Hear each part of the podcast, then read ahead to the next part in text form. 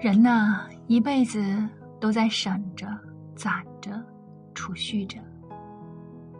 不论你有多抠，钱还是没存够。一辈子都在忍着、让着、怕着，不论多小心，人还是得罪的不少。我们一辈子都在读着、写着、感悟着。不论你多聪明，亏还是一点没少吃。一辈子都在觉醒中，不论多淡定，遗憾总还是有的。别为难自己，一辈子那么短，何苦呢？回头看，除了苍老的容颜、渐长的年龄、满腹的辛酸，还有什么？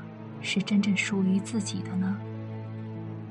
所以，想开点，看淡点，简单点，开心的活着，这才是生活。